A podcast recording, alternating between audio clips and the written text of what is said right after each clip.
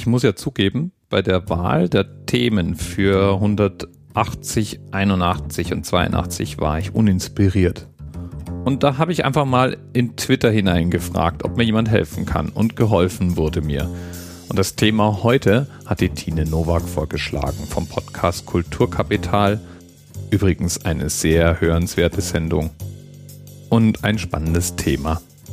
Nochmal lieben Dank, Tine, für den Vorschlag. Das ist jetzt sozusagen dein persönlicher Anerzähler. Heute möchte ich mal wieder über Autos reden. Haben wir viel zu lang schon nicht mehr gemacht. Und zwar über ein ganz spezielles Fahrzeug soll es heute gehen. Um den VW Typ 181. Auch bekannt als VW Trecker oder Kammert. Und damit um ein Auto, das zwischen 1969 und 1980 gebaut wurde. Optisch kann ich mir nicht helfen, sieht das Auto aus wie von einem Kind entworfen gerade Motorhaube, eckige Konturen, eckige Radstände. Sehr einfach konstruiert. Und das kommt auch nicht von ungefähr, denn es handelt sich beim VW Typ 181 um ein militärisches Geländefahrzeug. Ein Kurierwagen, um genauer zu sein.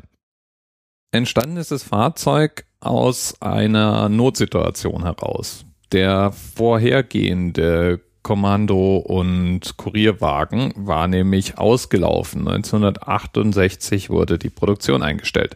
Und so befand man sich auf der Suche nach einer Alternative. Es gab damals ein Projekt, den sogenannten Europa Jeep, mit dem ein Geländewagen für den militärischen Einsatz konstruiert werden sollte und der leider nie über die Planungsphase hinauskam.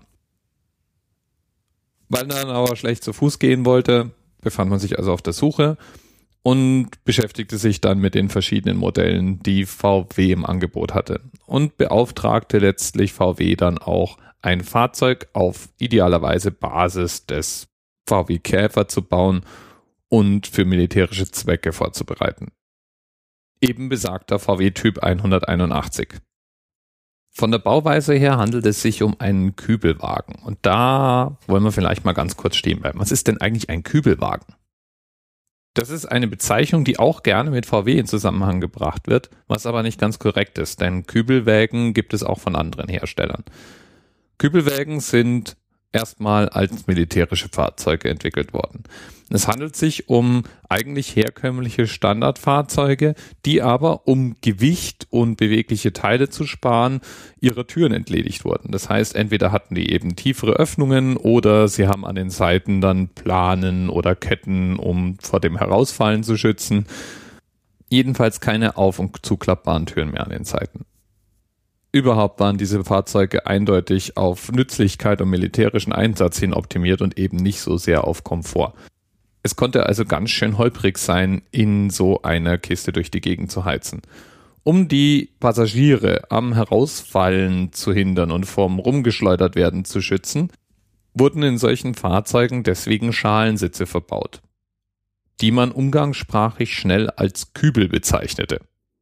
Daher auch der Begriff Kübelwagen. Selbst wenn dann später zum Teil keine Schalensitze mehr verbaut wurden, besonders auch bei den zivilen Varianten der Kübelwägen, blieb dann doch dieser Spitzname für die Bauform erhalten.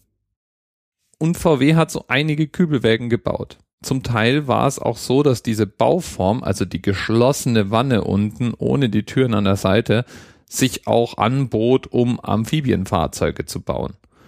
Und damit gab es da auch mehrere Hybridfahrzeuge, die eben sowohl an Land als auch im Wasser fahren konnten, bis hin zu einem Fahrzeugmodell, das komplett zu einem Boot umfunktioniert werden konnte und amphibisch eben mal an Land, mal im Wasser eingesetzt werden konnte.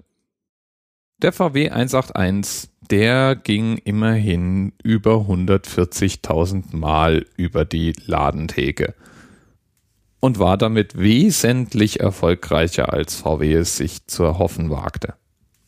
Und wahrscheinlich würde VW die Kiste auch heute noch bauen. Hätten nicht 1975 die Amerikaner neue Bestimmungen für Fahrzeuge erlassen. Sicherheitsbestimmungen, die der VW 181 so nicht erfüllen konnte und die auch nur unter erheblichen Aufwand umzusetzen war. Das war der Anfang vom Ende und noch nach weiteren fünf Jahren Produktionszeit eben dann auch die offizielle Einstellung des VW 181. Ein Nachfolger gibt es allerdings. Das Nachfolgemodell VW Iltis ist auch bis heute noch in Verwendung. Und wenn man ihn auseinanderschraubt und mit kundigen Augen unter die Lupe nimmt, wird man feststellen, so manches Konzept und Bauteil aus dem VW 181 hat es auch in den Iltis geschafft. Bis bald. TMRS 10, 9, 8. The experience of 47 individual medical officers. Was hier über die Geheimzahl der Illuminaten steht. Und die 23. Und die 5. Wieso die 5?